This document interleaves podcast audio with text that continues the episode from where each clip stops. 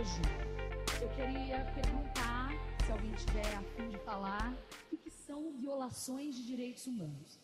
Alguém se arrisca? Que fere o que está é, um dos 30 artigos da Declaração dos Direitos Humanos, que inclusive completou 70 anos e está sofrendo várias retaliações, né, principalmente diante do processo político do ano passado. Bom, obrigada pelas participações. Sem demora, vamos lá. Eu vou apresentar três manchetes. Ó, por exemplo, essa primeira. Brás registra mais de 31 vezes o índice de homicídios da MOC em São Paulo, diz pesquisa. Qual a violação aqui? Não garantia segurança, tem uma coisa mais fácil, mas muito bem. Qual a outra? A morte, exatamente. Muito bem, pode ir para outra. Um terço das crianças de 0 a 3 anos mais pobres do Brasil está fora da creche por falta de vaga, diz IBGE. Qual a violação nessa manchete?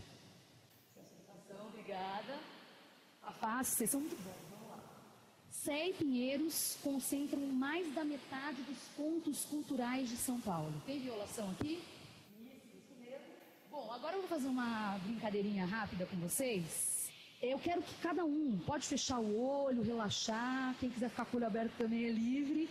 Quero que cada um aqui pense uma memória de uma coisa boa da vida que aconteceu, um acontecimento bom. Mantendo essa concentração, pense num momento tipo desgraçado da sua vida, um acontecimento ruim, foda, que te provoca é, algo ruim que aconteceu. Primeiro, o acontecimento bom. Que substantivo ou sentimento vem para vocês com relação a esse acontecimento bom que vocês pensaram? Alguém quer começar? Segurança. Oportunidade, excelente. Realização. Eu vou colocar o meu aqui. Alegria. Liberdade, excelente. Paz. Como? Acesso. Muito bom. Agora, a mesma coisa do outro lado. Uma palavra que defina o que vocês pensaram quando eu pedi para vocês pensarem em um negócio foda, ruim da vida de vocês. Silêncio. Medo. Eu vou colocar o meu também aqui. Abandono. Violência. Fome. Insegurança. Que bom, porque já que a gente colocou de um lado segurança, é o antagônico, o oposto. Insegurança. que mais? Desespero. Ótimo. Esse é ótimo. Perda. Muito bom. Por que, que eu fiz essa breve brincadeira com vocês? Para mostrar onde está o território das violações.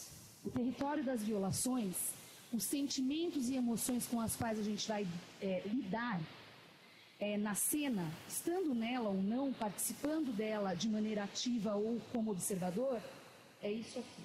Ou o oposto disso. Mas a gente vai ter que lidar com essas, esses cenários e esses sentimentos. E por quê? Agora vamos à definição. A violação é justamente o que foi falado aí, quer dizer, é o desrespeito, que a gente já vai ver bonitinho no outro slide, mais do que nos direitos humanos. Então, como foi falado aqui, muito bem, os direitos humanos estão previstos na Constituição e nos acordos e pactos internacionais que o Brasil é signatário de vários, mas infelizmente não tem respeitado muitos deles. Existem três direitos que eu costumo dividir, três tipos de direitos, que são os direitos civis, os direitos sociais e os direitos políticos. Quando a gente fala do campo de direitos políticos, a gente está falando, por exemplo, sobre a democracia e sobre o direito de escolher um governante, sobre o direito de participar do processo político. É, quando a gente fala dos direitos civis, e dos direitos sociais que se mesclam no artigo 6 e em outros artigos da Constituição, a gente está falando nos direitos civis de existir, a gente está falando no direito de se expressar, no direito à liberdade, que alguém levantou aqui, e os direitos sociais, a gente está falando do direito à educação, direito à saúde, uh, direito a transporte, direito à cultura. Eles se mesclam, eles são diferentes na definição, mas no fundo, no território e no desenvolvimento das relações, eles se mesclam, porque todo mundo precisa disso. Está previsto, não é respeitado. Vamos para as violações. Então, as violações é um pouco isso que a gente disse. E eu coloquei os direitos fundamentais que são esses, não são respeitados, essa palavra é ouro, né? Respeito, a gente já vai voltar a ela também, mas o respeito até vou anotar aqui. E eu coloquei uma provocação da definição de dicionário. Olha só que curioso. Desrespeitar, infringir, subjugar, constranger, transgredir. É curioso porque tem duas palavras aqui que, a depender da perspectiva que você está avaliando a violação, que é infringir e transgredir, ela pode ou não ser uma violação. E eu coloquei propositalmente, porque é isso. Quem infringe, quem enfrenta, de certa forma também está abrindo para o debate, para a discussão, possivelmente porque algum direito fundamental antes foi desrespeitado. E o transgredir, eu sou uma pessoa super transgressora, embora a gente tenha que respeitar algumas regras e acordos. Mas é isso também, depende da perspectiva, que também é uma palavra importante. E a gente vai voltar. Pode ir, pode ir. Aqui o maravilhoso Vini, Vini fez esses, essa, essa, essas duas, dois GIFs, eu não sei, eu não sei falar, gente, acho que é isso, né? É isso, dois GIFs. Por quê? Quando a gente está falando de violação dos direitos, a gente está falando sobre pessoas que foram desrespeitadas na condição é, de existência, na condição dos direitos, tudo isso que a gente falou. Quando eu, eu até coloquei o direito de um dever do outro, por quê? Quando você vai, você se compromete é, a contar aquela história ou, ou ainda construir aquela narrativa conjuntamente com aquela pessoa que foi violada, é importante a gente observar esses, essas duas palavras. E eu sei que empatia é um pouco sacal, porque está todo mundo falando em empatia, mas eu faço questão de voltar a falar em empatia, porque ela é importante, realmente. Principalmente, ela sempre é importante, mas principalmente quando você adentra um território que não é seu.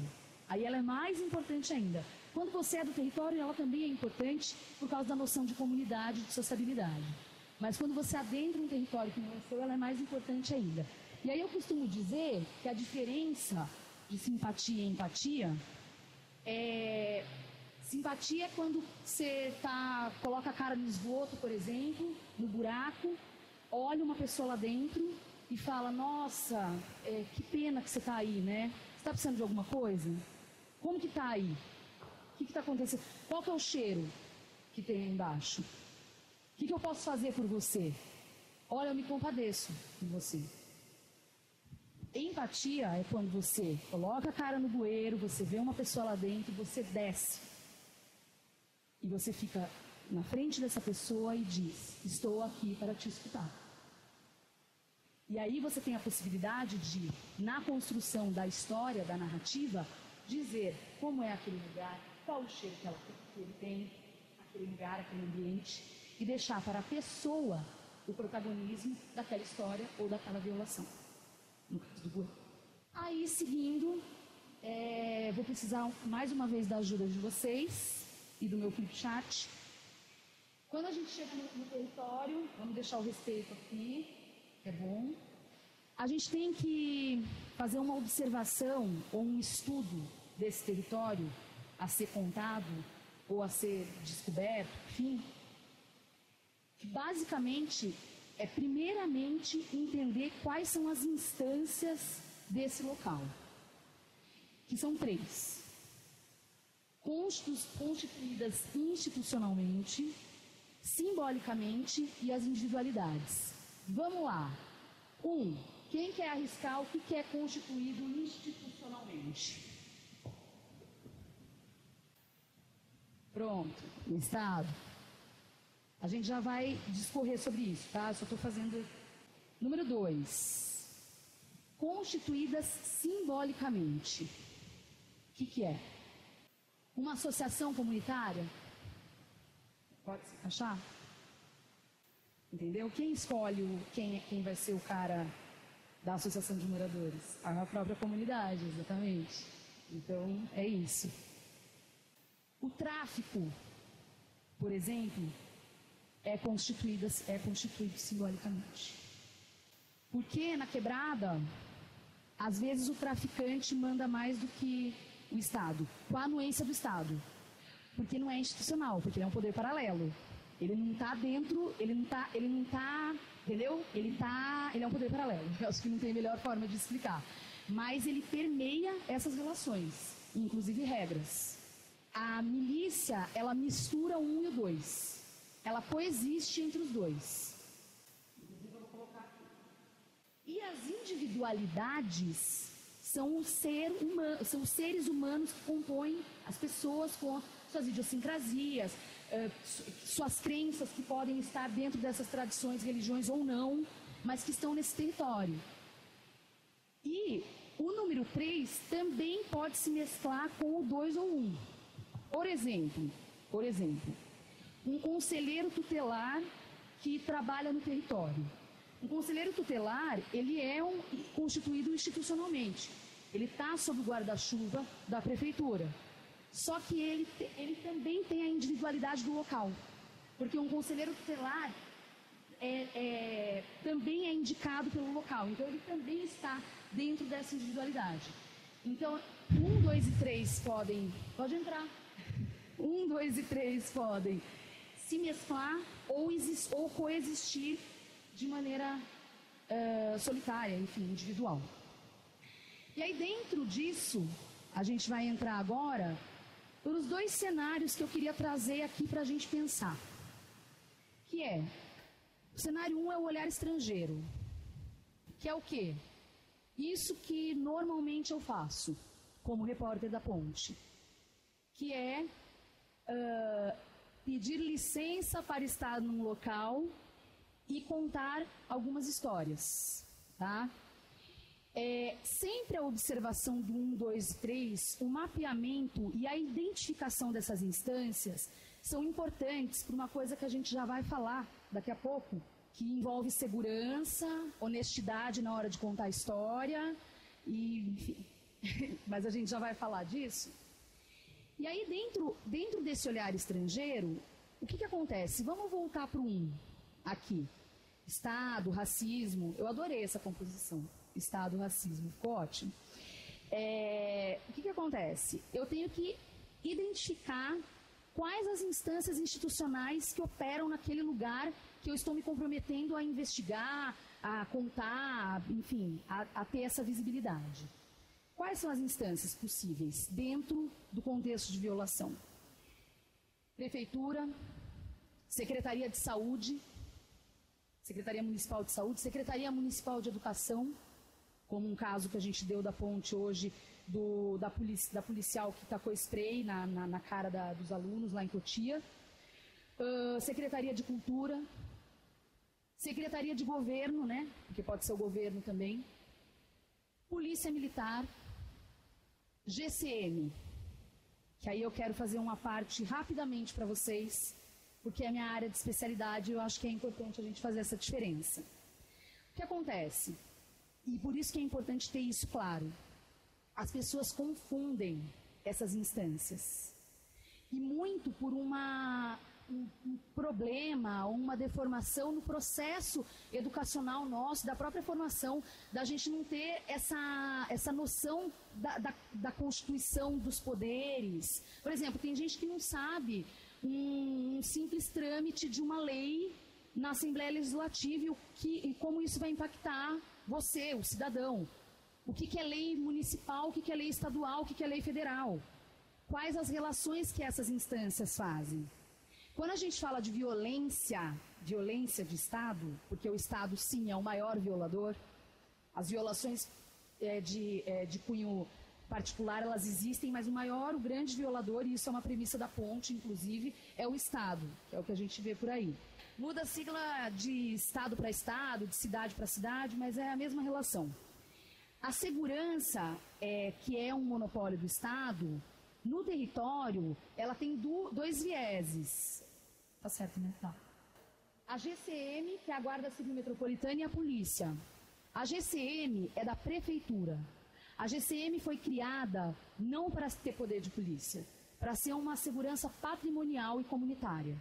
Só que o que a gente vê em São Paulo e em outros lugares, é que ela assumiu o poder de polícia a partir do momento em que seus agentes passaram a poder andar armados, por exemplo, e hoje ela tem uma atuação muito semelhante à polícia militar, que é prerrogativa do governo do estado, assim como as forças armadas ou o exército é do governo federal.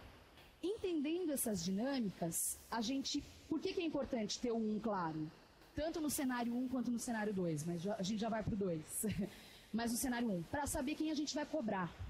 Quem que, qual que é a instância final que a gente vai cobrar. Então tem que ter clara violação, clara essa, essa constituição institucional. Na sequência, clara as, as instituições, eh, constitu, as, as constituídas, os grupos constituídos simbolicamente. E aí entra um pouco do que a gente está falando aqui as milícias que entram os dois, o tráfico, o sujeito que é o dono da, da, quebrada ali, daquela comunidade, que ele tem o respeito, que é um morador que mora no lugar há 60 anos. Às vezes é uma quebrada que adveio de uma ocupação, por exemplo, e aí é o primeiro morador daquele local que conhece todo mundo. É importante ter essa, é, é o número dois claro também. E o número 3, que é possivelmente onde estarão esses personagens ou atores dessas violações. Por quê? É, quando a gente está cobrindo. Uh, eu costumo falar, eu estava até conversando hoje à tarde com a Nina, sobre o, o exemplo ser universalizado. Quando a gente vai contar uma história, é, tem muito mais força você focar numa história e conseguir comprovar com aquela construção narrativa, seja por números, seja por dados, seja por análise de especialistas, que seja, pesquisadores, não sei, mas a partir da história, o que me interessa é a história da pessoa. O que me interessa é aquela pessoa. Do que você dizer amplamente que 100 pessoas foram atingidas uh, por disparos de bala de borracha, ou pegar um cara que perdeu o olho causa de um uso incorreto da bala de borracha, e na sequência, via lei de acesso à informação, pegar os últimos uh, mutilados do Estado de 2016 a 2018. Pronto. Você está contando essa história. Certo?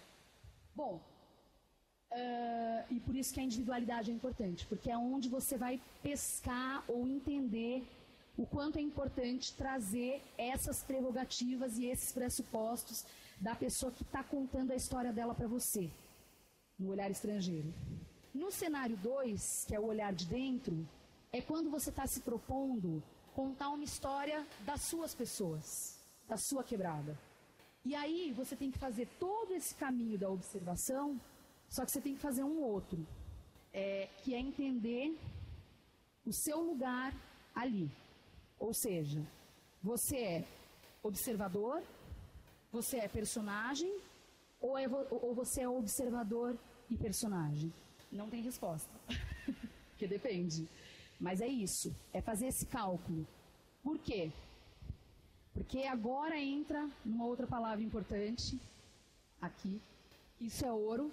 Sempre que você faz, seja o cenário 1, seja o cenário 2, seja algum outro cenário que a gente possa imaginar aqui, embora eu acho que nesse, nesse esqueminha não, não existiria, você vai precisar estabelecer laços de confiança e fazer acordos. O acordo advém do laço de confiança, mas os dois são importantes iguais, porque um sustenta o outro e nenhum deles pode ser quebrado. Nunca. Por quê? Porque você pode é, não conseguir terminar de contar essa história. Uma quebra de acordo pode é, infligir insegurança, situações de segurança para você de integridade. Eu também já vou falar sobre isso agora, contar alguns casos aqui. E, uh, pô, a confiança. É muito sacana da parte de alguém que diz que está construindo uma relação de confiança, quebrar essa confiança. É filha da putagem total. Então, você tem que ter a confiança para fazer esses acordos e você não pode quebrar esses acordos. Que acordos são esses? Agora vamos às histórias. Eu vou contar uma breve que é a seguinte. Eu atuei com, uh, dando aula numa favela aqui de São Paulo que é Heliópolis. Heliópolis é uma favela gigante, de número de habitantes, área, é pau pau com Paraisópolis, mas é maior. Em número de habitantes é maior, com certeza. Pelo menos de acordo com o último censo. Eu entrei na comunidade para dar aula de teatro num projeto que tinha lá. Eu sou jornalista. Mas o meu acordo com eles é que enquanto eu estivesse dando aula lá, eu não poderia fazer reportagem. E não poderia passar informações que eu tivesse lá dentro para fora. Por quê? Porque eles deram um voto de confiança em mim para permitir a minha entrada lá. E no tempo em que eu fiquei lá, de fato, eu vi coisas. Eu tive, por exemplo, que fazer um acordo com o número 2, que era a galera do tráfico lá dentro, para as meninas que eu dava aula se apresentarem numa determinada praça. Fiz. Eu entendi o meu lugar. O meu lugar lá não era de jornalista embora eu fosse jornalista e as pessoas soubessem. Isso também é uma outra provocação que em breve vou perguntar para vocês. É, então é isso. Fiquei lá quietinha. Hoje eu posso fazer, tenho contatos lá, obviamente, que eu fiz, mas hoje eu posso fazer matéria de lá. Naquela época não. E fiquei lá por dois anos e meio muito feliz. Muito felizes esses dois anos e meio. Cenário 2. É um garoto, colaborador da Ponte, excelente repórter, chamado Kaique Dallapola, que escreve no R7, e ele mora no Grajaú, extremo sul de São Paulo. Kaique fez uma matéria. Você pode colocar, Nina, por favor? É, tá, tá grande, mas é ação, para quem não entendeu, ação de Corolla misterioso aponta a formação de milícia na zona sul de São Paulo. De novo, Kaique mora no território. Tem coisas que Kaique pode contar e tem coisas que não. Todos sabem que Kaique é jornalista lá o líder comunitário, a galera do tráfico, sabe? Só que Kaique tem moral, que é a confiança, para transitar e continuar lá. No entanto, Kaique tem acordos. Quais são eles? Algumas coisas Kaique pode divulgar, algumas coisas não pode divulgar. E aí alguém pode dizer: isso é censura. Não, isso são acordos dentro do território. E por quê? Kaique pode passar informações para fora? Pode, desde que ele não assine. De repente, como já aconteceu, inclusive. Ele pode servir, aí ó, que coisa, como as coisas se confundem. Embora estejam claras, mas se confundem na ação.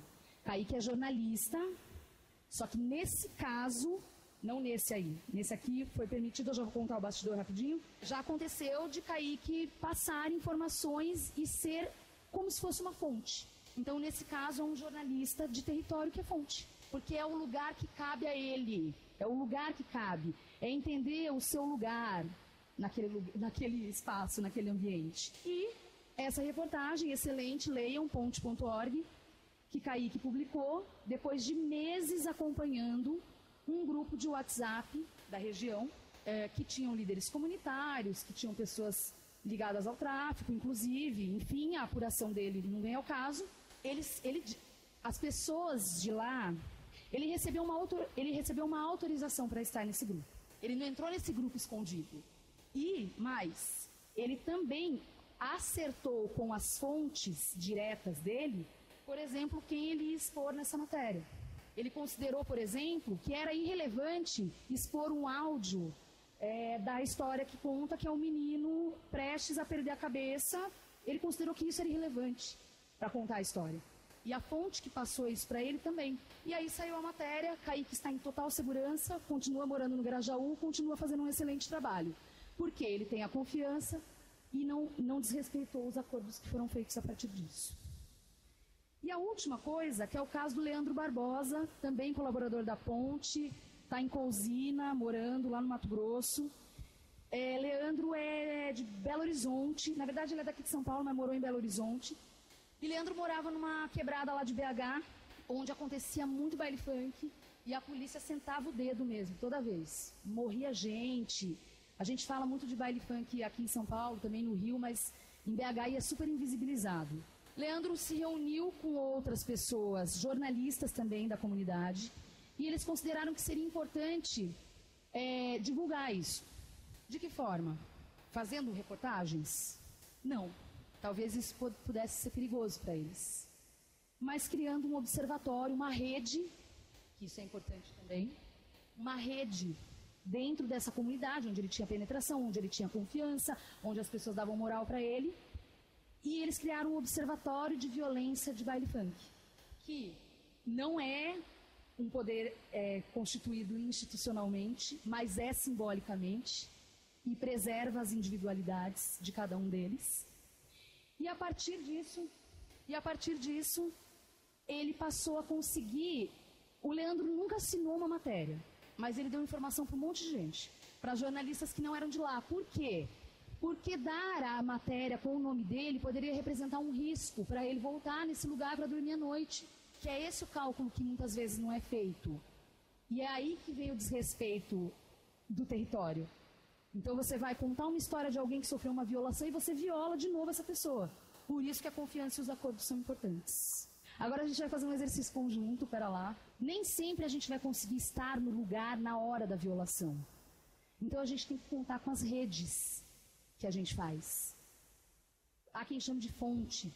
Eu acho um pouco formal demais. Porque às vezes uma rede não é necessariamente uma fonte. É apenas uma pessoa que vai passar uma informação, mas não é necessariamente uma fonte, é uma fonte primária que também são definições primária e secundária, enfim. O que importa é, numa escola de periferia, numa cidade grande, que pode ser Rio de Janeiro, São Paulo, Belo Horizonte, qualquer lugar, um policial estava dando uma gravata num garoto, provavelmente na hora do intervalo, depois a gente vai checar isso, mas provavelmente porque estava no pátio, estava num ambiente aberto, tinha testemunhas, alguém falou.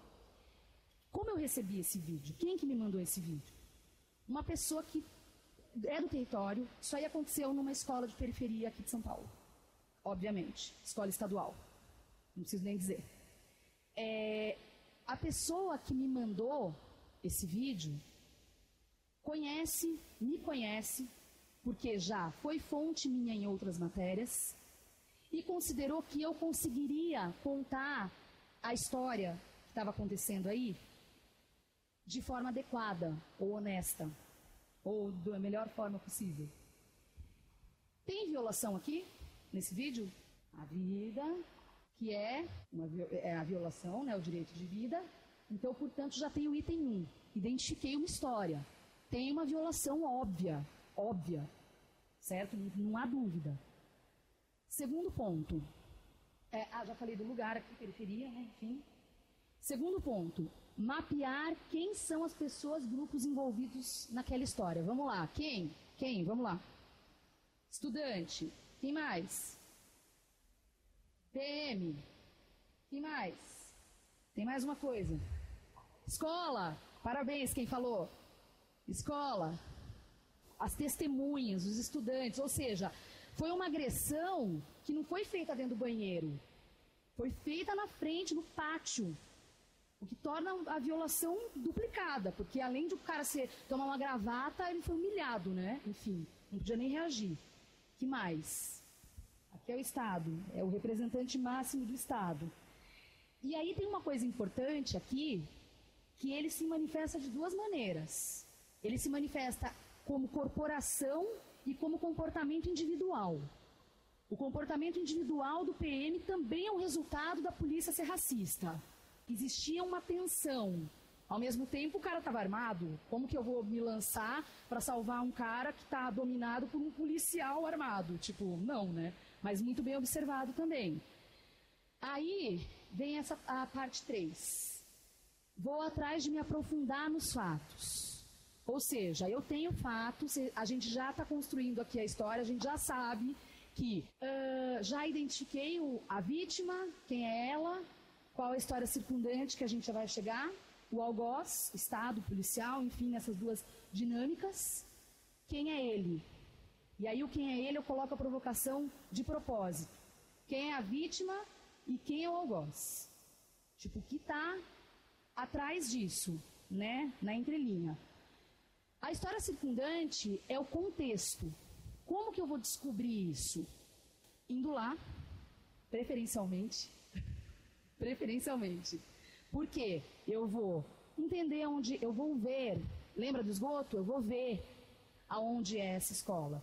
Eu vou conversar com pessoas, com professores, com o professor da vítima, por exemplo, que vai poder me contar um pouco do comportamento dele, E isso pode ser importante. Pode ser que não seja, que eu considere, depois de apurar, depois de ir atrás da história, eu considere que não seja relevante, mas pode ser que seja.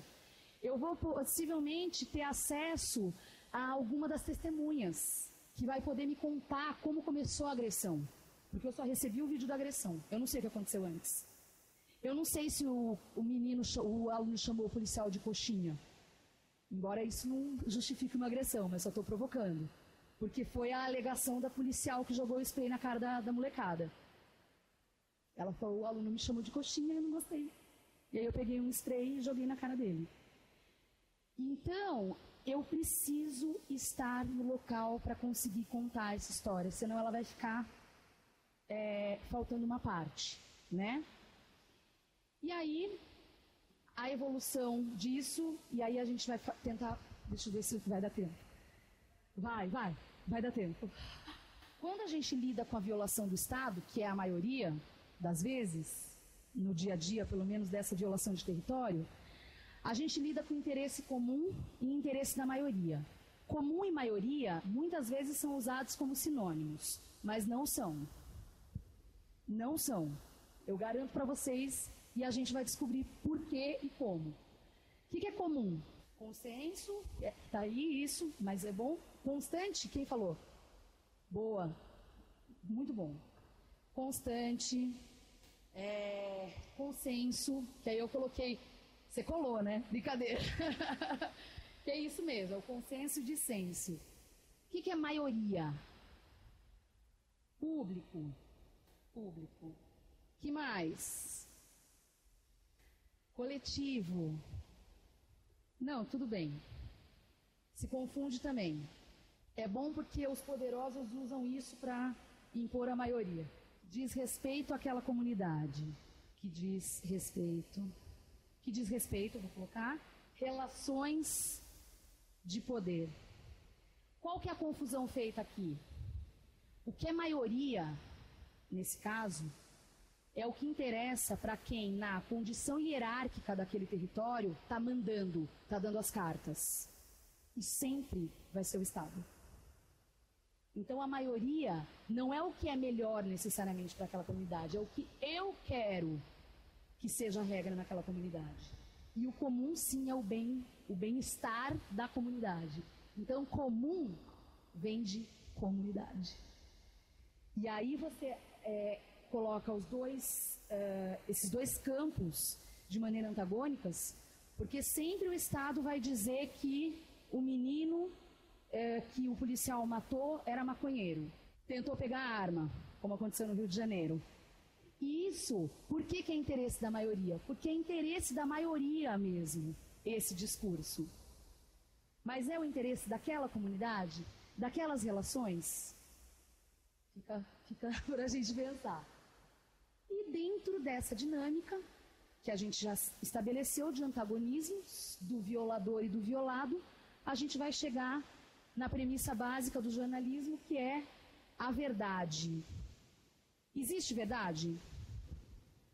Não, já falou ali. Existe? Seu ponto de vista. Ai, adoro essa palavra. Eu vou fazer assim, vocês entendem que não tem nada a ver com isso. Que mais? Interesse. Confusão ou conclusão? Construção. Verdades plurais. Versões. Eu amo essa palavra. Versões, verdades. Ideologia, que pode permear essa verdade dependendo do lado que tiver. Às vezes, a fonte é oficial e às vezes não. Eu costumo trabalhar muito mais com fonte não oficial do que oficial, porque geralmente quem vai denunciar a violação de território, violação de direitos no território, são as fontes não oficiais. Então, é, por que eu falei das fontes oficiais e oficiosas, como se costuma dizer? Porque geralmente o poder da maioria vai tentar omitir ou esconder, sempre que possível, a violação no território. Sempre. E as fontes não oficiais, por outro lado, vão te contar a história real e vão tentar ser desqualificadas pelo poder público. Isso é o dia a dia. Isso é o dia a dia.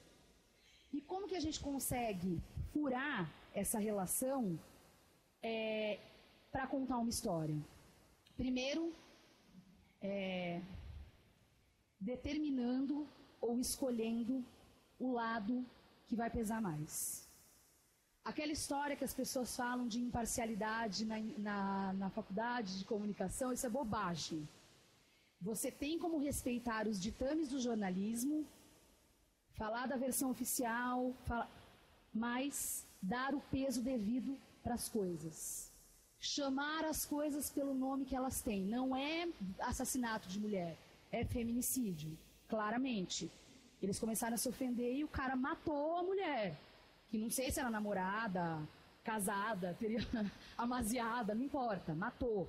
Há uma relação e ele matou ela justamente pela condição dela de mulher, então é feminicídio. Quando a gente chama as coisas pelo nome que elas têm, a gente evita retrocessos e evita ser desonesto, que é muitas vezes o que a imprensa hegemônica não faz. É, quando aparece nas manchetes uh, traficante é preso na Rocinha e aparece helicóptero de empresário é pego com 500 quilos de cocaína, eu pergunto para vocês, qual é a diferença do traficante da Rocinha e do traficante de muitos hectares do latifundiário? Qual? É rico. Possivelmente o traficante da Rocinha é negro. É? Eu ouvi uma, uma, em uma das redações da imprensa hegemônica pela qual eu passei, não vou falar qual e nem a pessoa, porque não importa. O que importa eu, é, uma vez é, aconteceu uma história de um estupro, tá? Na, em Itapecerica da Serra, Grande São Paulo, periferia, região periférica. E eu levei a história para o meu superior, para o meu editor. E a pergunta dele foi: qual o sobrenome dessa garota? Afinal, Aí eu falei assim, olha, não importa, mas é uma pessoa que foi estuprada e morta. Tinha, tinha mais esse detalhe. E jogada de uma ribanceira, uma coisa horrorosa. E isso me marcou muito. E foi bom, porque eu falei, eu nunca vou fazer isso. Nunca. E eu procuro nunca fazer isso. Porque isso é absurdo. Então, quer dizer, então entra na história do valor do cadáver. Há cadáveres que valem mais do que outros né? E dentro da dinâmica da cobertura de violação de direitos no território, isso é, é, é frequentemente discutido e discutível. Não demos a história. O final da história é essa, tá, gente? Não demos. Não, vamos. Se fosse uma mina rica dos jardins, que tivesse, fosse filha de desembargador, talvez isso pudesse dar cliques, pudesse gerar audiência. Tá? E aí, dentro dessa dinâmica, vamos pegar a história do feminicídio, eu queria falar rapidamente com vocês sobre contextos e sobre o desenvolvimento a partir de uma história, ou seja, até onde a gente pode ir. Lembra que no começo da nossa conversa aqui, eu tinha falado sobre contar histórias de pessoas para representar, para universalizar algum problema? Então, como universalizar esse problema? Com dados que comprovem que aquela história da pessoa não é uma. Como que, o, que a galera fala? O, o Alckmin falava. Oh, meu Deus, eu esqueci. Desculpa, ex-governador, eu esqueci. Que nem o que ele falava é o fato, fato isolado, caso isolado. Que não é um caso isolado. Que é uma perpetuação da violação. Como a gente consegue isso? Com base de dados, com pessoas que fizeram pesquisa, com os tais dos especialistas. Eu não gosto dessa palavra, mas não tem outra isso, perfeito. Com iniciativas, uh, não necessariamente institucionais, mas que fazem um trabalho excelente de levantamento de dados, que é o Fogo Cruzado. Há outros também, mas o Fogo Cruzado, muito, muito bem lembrado. É a base de dados. Então, quer dizer, eu vou contar a história do menino que foi morto no Rio de Janeiro saindo com a camisa da escola, que a Ponte fez isso, inclusive.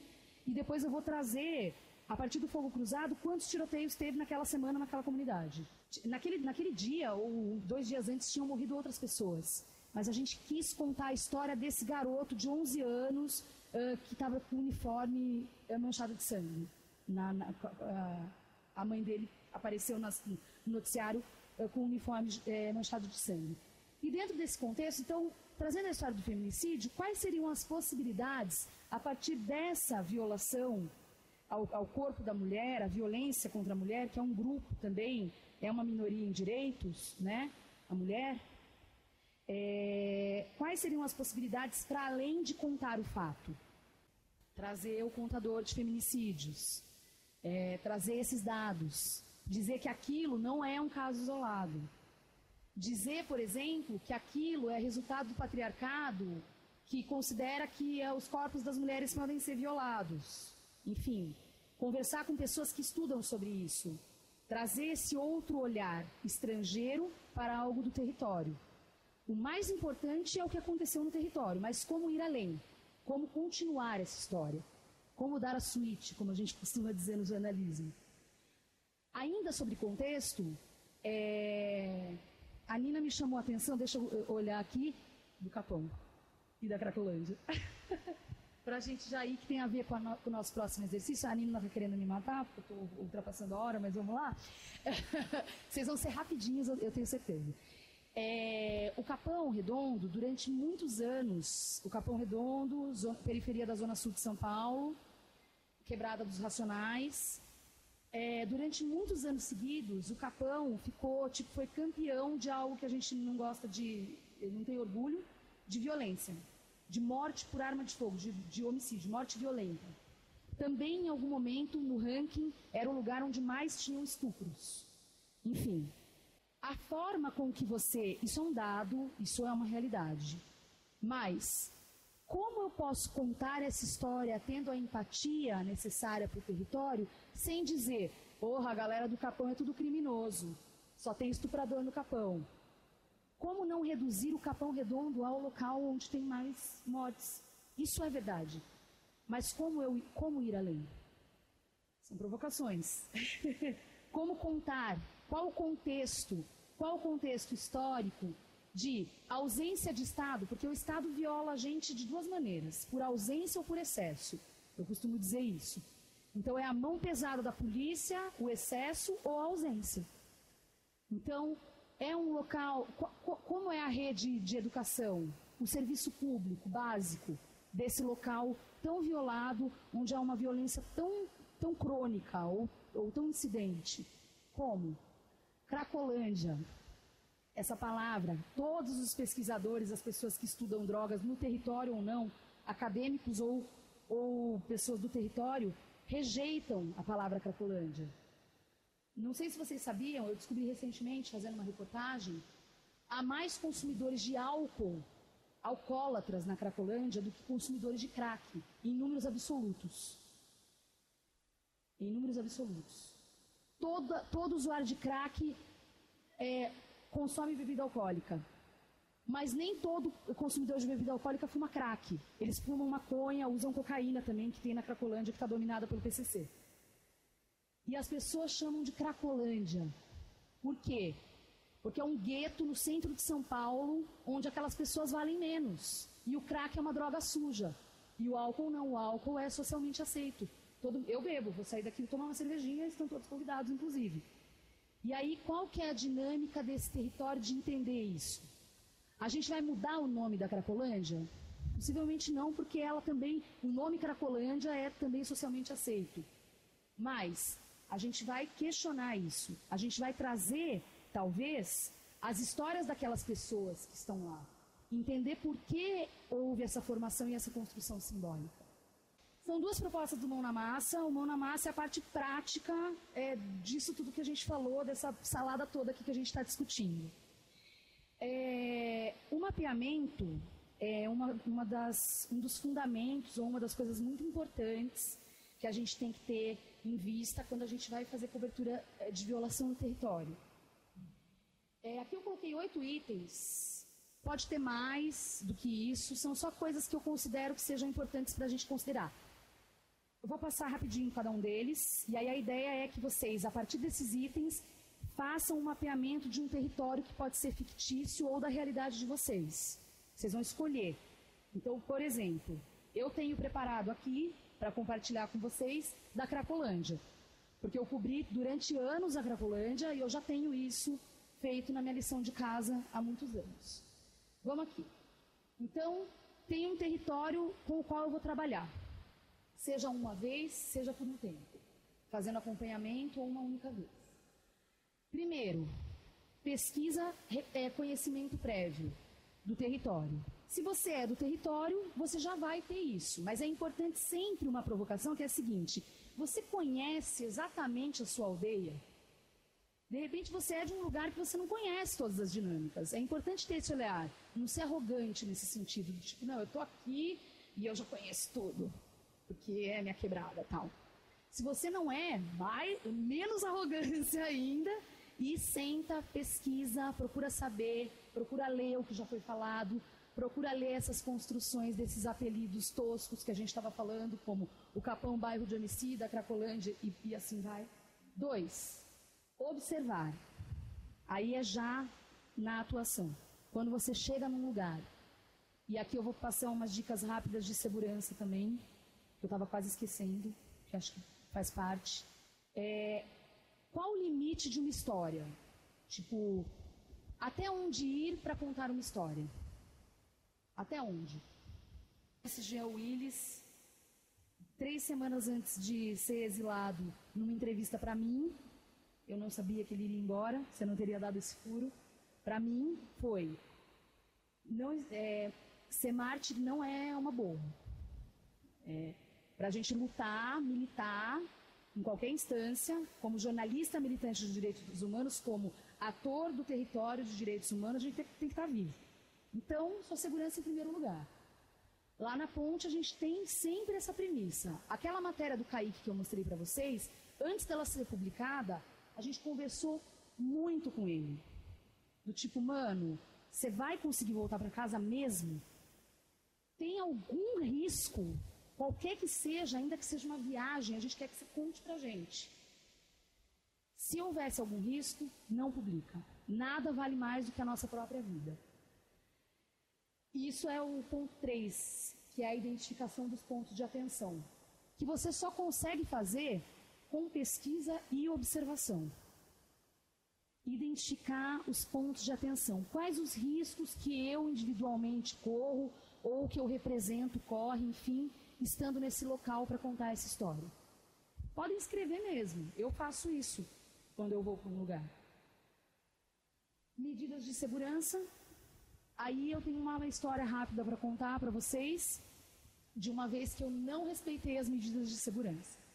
As medidas de segurança são essas duas que eu falei: observação, consciência do espaço, do seu lugar nesse espaço e que sua vida é a mais importante. E aí tem uma outra, que são pequenas técnicas. Uma delas é: alguém tem que saber onde você está. Alguém. Se for uma redação, uma pessoa de confiança da redação. Só toma cuidado, porque em 2008 os caras do dia que foram pegos pela milícia foram entregues por um X9 da redação. Então veja bem em quem você vai confiar e fazer esse acordo. Mais uma pessoa tem que saber. Quando eu estive fazendo coberturas no ano passado por causa da Marielle, é, eu sempre avisava uma pessoa, contato meu, fotógrafo, amigo meu do Rio, aonde eu ia, ia estar.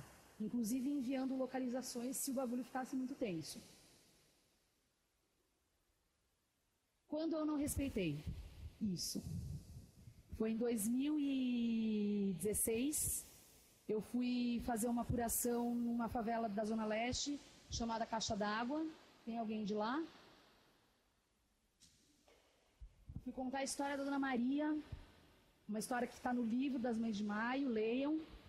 O filho dela foi morto pela polícia em 2012. É, tomou um tiro, estava em cima do telhado e tomou um tiro, enfim. E aí o que aconteceu? Eu tinha ido conversar com a Maria da Graça, Maria dos Anjos, perdão, muitas vezes. Eu fui várias vezes na Zona Leste. Fui na casa antiga dela, conversei com o marido, tomei cafezinho com o filho mais novo dela. Várias vezes, várias. E ela não queria me ver. De jeito nenhum. Não, não vou falar dessa merda, quero esquecer isso tal. Bom, teve um dia que ela topou me ver. E ela falou assim: Eu mudei de casa. Eu moro na, na, nessa favela. Eu não fiz nem um nem o dois.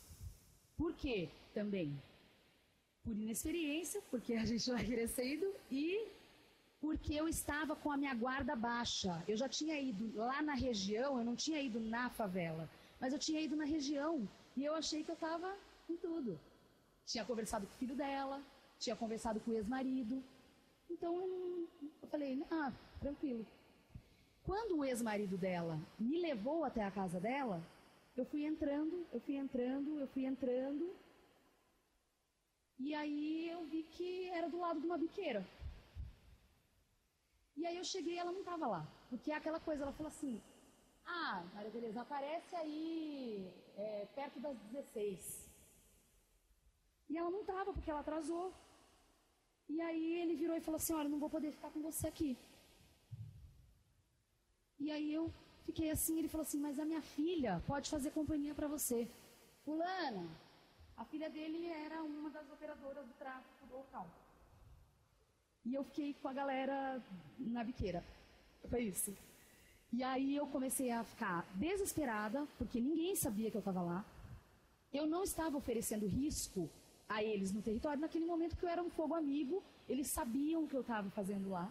Mas também não cheguei falando, e aí, tudo bem, eu sou jornalista. Que aí é uma coisa importante. Você tem que dizer que você é jornalista? Depende. Depende da hora e de como. De repente, quando você está iniciando uma conversa, talvez não seja interessante, não minta. Se perguntarem para você, você tem que dizer. Mas talvez não seja interessante você dizer: Oi, tudo bem? Eu sou a Maria Tereza Cruz, eu vim fazer uma reportagem. Sou jornalista de tal veículo. Isso é arrogante, inclusive, para começar. Segundo, que é, para essa aproximação não contribui em nada. Tá? E aí eu, eu realmente não fiz isso. Eu cheguei e aí ela sabia que eu estava lá para falar com a mãe dela mas ela não sabia exatamente qual era o rolê. E eu fiquei lá, ela me ofereceu uma cerveja, eu agradeci, falei, não, não, tô, tô trabalhando, tal, maconha, tal, não, não, não, tô, tô de boa, tô de boa, preciso ficar alerta. E aí, em algum momento, ela falou assim, mas qual que é a sua? Você veio falar com a minha mãe por quê mesmo? Ah, estou escrevendo um livro, assim, assim, assado. Você é jornalista? Eu falei, sou, sou, mas eu não estou aqui fazendo matéria. Ah, bom. Que a gente não gosta de jornalista, não. De que veículo você é? Ponte. Aí um cara. Porra, meu, a ponte é onde o Eduardo deu entrevista lá aquele dia, meu. Da hora, os caras são da hora. Daí eu falei, puta, graças a Deus. Eu falei, isso é ela mesmo, ela mesmo. Bom, resumidamente, é, eu é, tentei me acalmar, me acalmei lá tal. E quando eu tive uma oportunidade, a dona Maria demorou. Eu consegui falar com ela, escrevi a história, mas ela demorou tipo umas duas horas. E eu queria sair de lá para avisar, para avisar, para mandar minha localização para alguém, avisar que eu estava lá. E aí, eu, em algum momento eu virei e falei assim: putz, eu tô querendo tomar um café. Falei, tomara que ninguém me ofereça, né? Mas ali não. Aí, fulano tem café, café é o caralho, café foi só de manhã, tal, só cerveja, tal. Falei, não, tá. E não, tranquilo. Eu falei, eu sei o caminho, eu vou, tem uma padaria.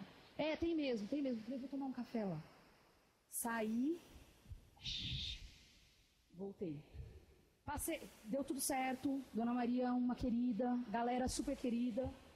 Mas eu passei um aperto que talvez não precisasse. E que talvez pudesse me comprometer, comprometer minha segurança. Pontos de atenção, rotas de fuga. Se você está num lugar de conflito deflagrado, tiroteio uh, na favela. É importante quando você chega lá você ter a noção de lugares onde você pode sair rápido, né, para você não se enfiar. Então essas são medidas de segurança importantes. Uh, há locais onde você só acessa com fixer. O trampo do fixer é importante, porque o fixer é um cara não poder não constituído, mas simbólico, que tem uma puta moral e que pode levar você a pessoas e locais onde você não conseguiria fazer sozinho é, a identificação dos atores envolvidos na história, nessa história que eu quero contar, que foi o Fixer é um facilitador. Fotógrafos trabalham melhor com o Fixer do, do que os repórteres de texto, que é um erro, porque todo mundo devia valorizar esse profissional. É uma pessoa do território que você paga, é um profissional, que você paga para entrar em determinado local. A cobertura que eu fiz da chacina do Salgueiro com o Daniel, a gente usou o Fixer Alain Lima, competentíssimo, que é um cara, ele não é do Salgueiro, mas ele é da região e, e tem moral na, na comunidade do Salgueiro. E ele colocou a gente lá e a gente transitou com a maior segurança. É isso, tá? É o facilitador. pode não pode ser um, um líder comunitário, por exemplo. Só estou dando exemplo do. Então, não é fonte, porque, por exemplo, o Alan, do, do Alan Lima, ele não era uma fonte, ele não sabia nenhuma informação do que a gente estava é, fazendo em si. Mas ele sabia onde tinha, era a Estrada das Palmeiras, onde tinha tido a chacina do Salgueiro. Ele sabia como chegar lá sem o Comando Vermelho incomodar a gente. Entendeu? É essa que é a questão. Então ele é um facilitador, mais do que fonte. É, identificar os atores, que a gente já fez isso. Identificar a fonte violadora, que também a gente fez. Reunir o que eu preciso para contar essa história. Pegar os relatos, documentos, se houver, imagens, vídeos que você recebe de fontes primárias, como que eu mostrei aqui, para contar essa história. E cobrar as partes que cabem. Para que tudo isso? Para você conseguir fazer uma coisa minimamente honesta, jornalisticamente falando. Né? Contemplando tudo, se protegendo, conseguindo contar a história e, sobretudo, cobri, é, cobrando o principal violador, que é o Estado. E aí, qual que é o exercício, se não ficou claro?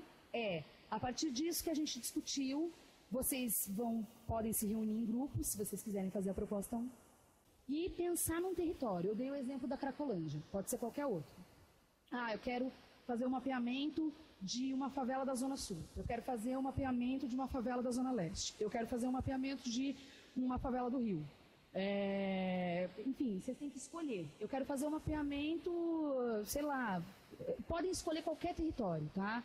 Não precisa ser necessariamente periférico, estou dando esses exemplos. Mas eu quero fazer um mapeamento do metrô porque o segurança deu uma porrada num cara. Eu vou ter que fazer um mapeamento do metrô. Eu vou ter que fazer. Porque uma vez eu fui tirada e presa, depois solta, porque eu entrei na CPTM gravando, sem autorização. Mas eu sabia que isso ia acontecer, então tudo bem. Proposta 2. Mandamentos do jornalismo na cobertura de território. Existe? É a pergunta. E aí é isso, é fazer, não tem receita de bolo, não tem fórmula, mas Dentro de tudo que a gente conversou aqui, nesse encontro maravilhoso, que está chegando ao fim daqui a pouco, é tentar. Eu não gosto de dez mandamentos, que é uma coisa muito católica, mas tentar pegar mandamentos, uma coisa que você poderia escrever assim na sua mão, para você não esquecer, para não dar vacilo quando vai cobrir território. Dá para fazer isso? De que forma? Dá. Eu fiz o meu, vou compartilhar com vocês. De que forma? Só que aí lembrem, não são ideias, são ações práticas, tá? O mandamento é isso. O mandamento é aquilo que você vai olhar na colinha. Puto, que eu não posso esquecer. O que eu tenho que pensar. Uma lista, exatamente, que você faz check, tá? Essa é a proposta 2. E agora vocês vão ter, nossa, muito tempo aí, quer dizer, não tanto, mas vamos lá. Quem quer fazer grupos proposta 1 e 2 se reúnam. Bom, a gente escolheu a proposta 2 e a gente fez oito mandamentos. Olha, vamos lá. Não seja somente simpático, mas empático. E um bem óbvio, mapeie o território. É, mais um mandamento que a gente listou aqui foi não desacreditar a vítima é, não tratar ela como uma mentirosa e, por exemplo, se a vítima diz que sofreu um, um crime de homofobia, você tem que dar o nome correto aí, se não tratar como um assassinato comum. E o nosso amigo vai falar mais disso depois, sobre dar o nome correto às coisas. É, e também é, respeitar o limite né, da sua segurança como ela já tinha dito, o limite de contar uma história é a sua segurança. Bom, na cobertura de territórios, a gente destacou também a construção de laços e redes né, dentro do, do local onde você vai trabalhar e valorizar as histórias individuais, sobretudo aquelas que vão ilustrar uma universalização de uma situação. E os últimos dois, seja verdadeiro, mas não imparcial, tenha um lado. E o outro é não tenha medo de nomear as violações, como por exemplo chamar feminicídio de feminicídio. Estava aqui, muito bom. É isso? Parabéns! Palmas! Passaram de ano. Grupo 3. A gente resolveu a proposta 1. E o território que a gente escolheu foi a Fundação Casa. Ótimo. Bem para pautas bem frias assim em relação com o Estado, essas questões. É, na, na questão de evidência, é, que a Fundação Casa se propõe é reeducar jovens que cometeram algum ato infracional e nas entrelinhas é que violência é curada com violência lá. Então, tem sido, pelo menos no que a gente avaliou, que nas, nas reportagens que a gente viu, etc. É, sobre pontos de atenção e medidas de segurança, num, naquele território que a gente escolheu, é um pouco mais fácil porque é um, é um território do Estado onde são, é bem definido, eu acho, as, os pontos de atenção e as medidas de segurança. Então, se alguma coisa acontecer, você conversando com, com funcionários e com quem já também trabalhou lá, você sabe para onde para onde correr, para onde fazer isso. E os atores envolvidos na história não tem também muito para onde fugir. É o Estado, os funcionários, as, os jovens e os familiares dos jovens. É, a fonte violadora num território onde é do Estado só pode ser o Estado, é toda, toda a atenção é dele. E o que se precisa para contar a história, a gente definiu que naquele momento são, na verdade, ouvir, né? Ouvir histórias independente do que pode ter acontecido lá, se são denúncias de violações ou se tem alguma, algum problema interno ou algum tipo de rebelião, ali é, é mais a sensibilidade de conseguir ouvir e transmitir. E cobrar as partes que cabem sempre, igual a gente definiu, a gente é o Estado, para o Estado. E o Estado vocês conseguiram desmembrar ou não? A gente não discutiu muito sobre a desmembragem. Tranquilo, não, tranquilo, beleza. Parabéns. Palmas. Obrigada. Todo mundo passando por enquanto. Vocês. A gente optou pelos mandamentos. É um dos pontos de atenção possível da Fundação Casa. Um dos pontos de atenção possíveis da Fundação Casa é o agente é, socioeducativo que você está ouvindo te chantagear por alguma razão. Dentro dessa dinâmica de, de apuração da informação. Isso acontece, já aconteceu comigo. É complicado. Vamos lá, mas muito bom. É, a gente optou pelas, pelos mandamentos, a gente escolheu seis. É, sendo que o, tem um pilar assim básico, que é a questão da segurança, que rege todo o restante assim. É, depois entra a questão da integridade física, aquela questão, tipo, até onde vale a pena você se arriscar para contar uma história, enfim. É, entra também a questão da, das, da rede de apoios, que serve tanto dessa pessoa que você vai avisar na redação onde você está indo, o que, que você vai fazer, até mesmo de uma pessoa ali dentro desse contexto que você está entrando, que vai servir desse, dessa ponte de, que vai te levar nesse processo de ambientação, de aproximação onde você quer chegar. É, a questão também do limite moral de uma história, até como que você vai lidar com essa história, o que, que você vai é, levar daquilo que você está tá tendo contato. É, tem a questão da responsabilidade social, o que, que você vai fazer com uma história, como que você conheceu, como que você vai lidar com os personagens, essa questão de dar os nomes certos, é, das nomenclaturas e a responsabilidade moral e ética também. Acaba entrando aí. Muito bom, parabéns. Palmas. É difícil? Vocês. É, a gente escolheu também o mapeamento e a gente escolheu não uma manifestação específica, mas grandes manifestações de uma maneira geral. Excelente. E daí a gente acabou ficando mais no, discutindo mais o que seria uh, para uma pré-pauta, um mapeamento, digamos assim, para uma pré-pauta. É, e aí um deles é, tá sempre um documento em mão é, para comprovar que é da imprensa, quando se for possível. E aí a gente levantou também uma questão que, particularmente, eu gostaria muito de ouvir tua opinião. É, e quando o jornalista é independente, ele não pode dizer, eu sou do veículo tal. É, isso traz uma credibilidade no momento e é bastante complicado, porque às vezes você simplesmente, o cara que estava disposto a falar com você, ele já dá uma, um passo para trás. É, um, outro item seria pesquisar o posicionamento da organização da, da manifestação, né, é, para saber se é pacífico, ou tem intenção de ser pacífico ou não. É, também tentar se, se proteger da maneira que for possível, então, de repente, que tipo de equipamentos que você pode é, se prevenir, de repente levar máscara de gás ou alguma coisa do tipo. É, se possível também trabalhar sempre em dupla ou com um fotógrafo ou com um cameraman. É, é lógico que o celular é válido aí também para filmar, mas ter uma outra pessoa que possa estar tá sempre é, colocando ali os, marcando e registrando os momentos decisivos, porque às vezes você não vai ter tempo também de estar olhando tudo, você também tem que entrevistar as pessoas. E ajuda também como uma medida de segurança estar tá em dupla ou até mais gente. É, a gente pensou também em rotas de fuga numa questão de manifestação, de repente, se possível, se estiver trabalhando com uma redação grande aí, que tenha subsídio para isso, deixar o motorista da redação meio que combinado, olha, vou ficar em tal ponto.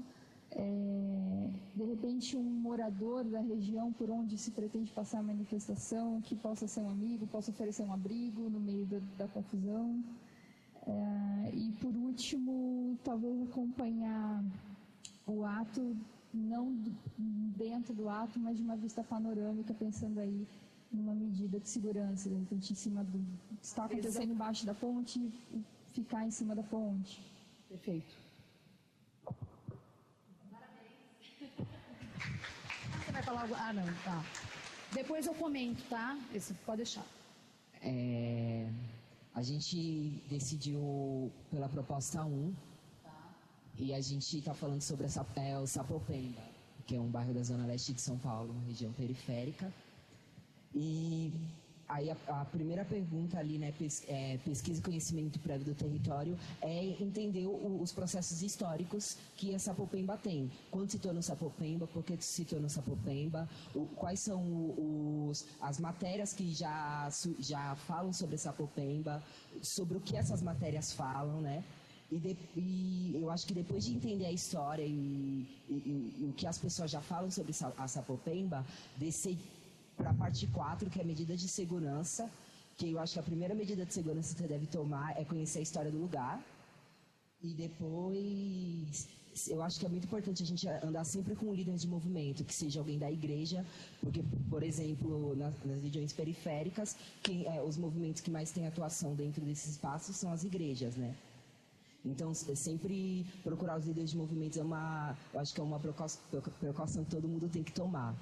É, observar nas entrelinhas, eu acho que é, analisar como está a saúde, o acesso à saúde, o acesso à cultura, quantidade de bibliotecas que tem no espaço, é, analisar a iluminação do território, a precariedade de moradia, porque assim a gente consegue pegar outros dados. Porque se chove em uma casa, o menino não vai na escola. Então, o número de alunos que não vai estar na escola é, é maior. Se não tem iluminação no, no bairro, a, a, a, chance de acontecer um estupro é ainda maior.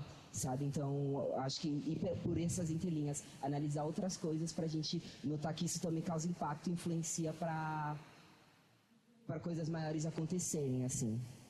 Os pontos de atenção Hum, é, é, é, saber coisas que eu acho que são óbvias, né? Se a gente está falando de periferia, a gente está falando do tráfico que mata, a gente está falando da segurança que não existe, da, edu, da, educação que é zoada, da cultura que também não existe, do, de lazer e praças que também não, não tem nesses territórios. Identificar a fonte violadora que Muitas vezes, a maioria das vezes é o Estado, porque ele é, ele é o responsável por, pela segurança, ele é responsável pela, pela moradia, ele é o responsável por cuidar, por exemplo, do rio e, e se uma casa inundar, ele é o responsável por isso, o Estado é responsável por isso. E eu acho que reunir o que, o que a gente precisa para contar na história, aí, aí que vem a gente procurar personagens. Porque são eles que vão trazer as histórias, que vão trazer o, o, as vivências do que acontece dentro do, do bairro e cobrar a, a, parte que cabe é a gente, né, na matéria, conseguir deixar claro quem é o responsável pela falta ou pelo excesso do que está ali dentro. Que bonitinhos. Parabéns.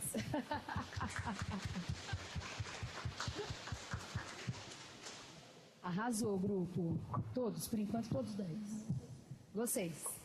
Tá bom, a gente escolheu falar do, do, das, dos mandamentos também.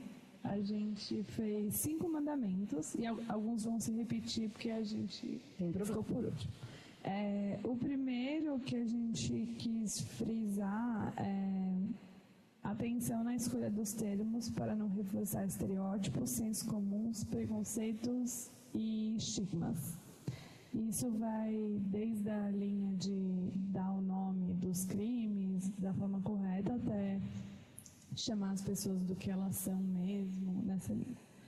É, o segundo é não tomar o protagonismo da história que você está contando, dar o protagonismo para as pessoas que são protagonistas.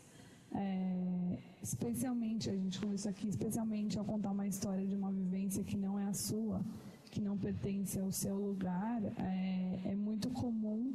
A grande mídia tem muito essa mania de querer colocar o repórter dentro da história. Então, ah, é importante falar isso. Quando a gente começou a pensar, a gente pensou em refutar muito quais seriam os mandamentos da grande mídia. Então, a gente meio que quis fazer como uma negação mesmo do que é feito. É, o terceiro mandamento é fazer uma pesquisa ampla e completa do plano de fundo da história, bem na linha do que esse grupo falou, que é o que vai permitir contar a história da forma que ela é.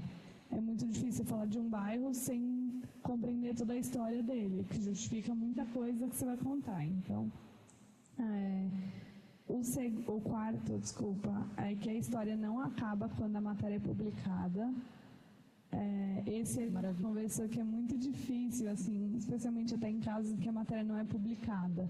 Porque você passou a integrar a rede daquela pessoa, ela confia em você, confiava na sua matéria para vir uma mudança de vida. Então, é, como não cortar esse laço depois que a matéria sai ou que a matéria não sai? Acho que esse é um, é um ponto em constante desenvolvimento, é muito difícil, assim. É, acho que a gente identificou isso. É, o quinto, a gente quis reafirmar, é, respeitar o limite da sua segurança, que volta um pouco naquele é, do primeiro ponto, que é meio assim, pisar fofo, sabe? Saber que você não está num lugar que é o seu e como andar por ali. Palmas. Palmas para todos! Uhul! Muito legal, muito legal mesmo. Ela falou, eu vou comentar as duas coisas que eu gostaria e outras que surgirem, para a gente já terminar. É... Ixi, então. Tá, beleza. Tá, eu vou rapidinho. É, isso aqui que você falou é muito importante. A história não acaba quando a reportagem é publicada. O que acontece? De novo, deixar claro, entender o seu papel e deixar claro nessa comunicação que você não vai salvar a vida da pessoa. Isso salva você de frustração e a pessoa que está desesperançosa e que acha que você é a tábula de salvação. E fazer o acompanhamento, sempre que possível. A gente na ponte sempre tenta acompanhar casos, por exemplo, de assassinato na periferia até o final, até a última instância. Isso dá um respaldo, um conforto para a família.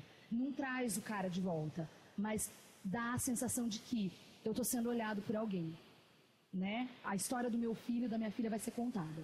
E sobre o que você comentou, é, da história da identificação, é, é, é, uma coisa complexa, mas eu acho que tudo é postura. De novo, você não pode mentir.